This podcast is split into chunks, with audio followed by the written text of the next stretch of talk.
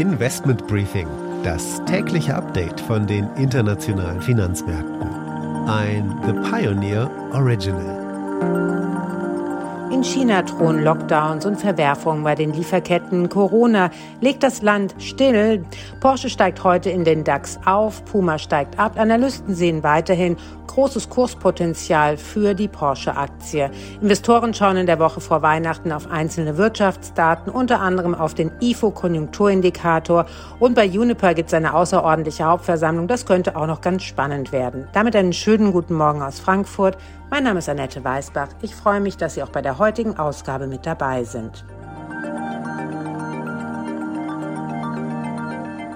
Der Blick auf die heutigen Themen. Wir schauen auf das neue Jahr und aber auch, wie Portfolios strukturiert sein sollten angesichts der makroökonomischen Lage. Und das zusammen mit Christian Müller-Glissmann. Er ist Leiter Portfoliostrategie im globalen Research von Goldman Sachs.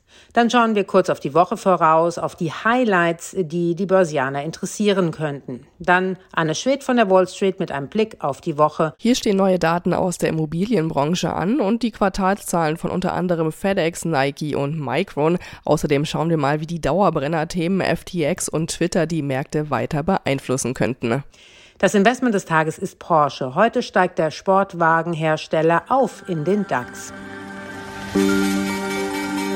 Das sind die Themen heute. Die komplette Ausgabe hören Sie als Teil unserer Pionierfamilie.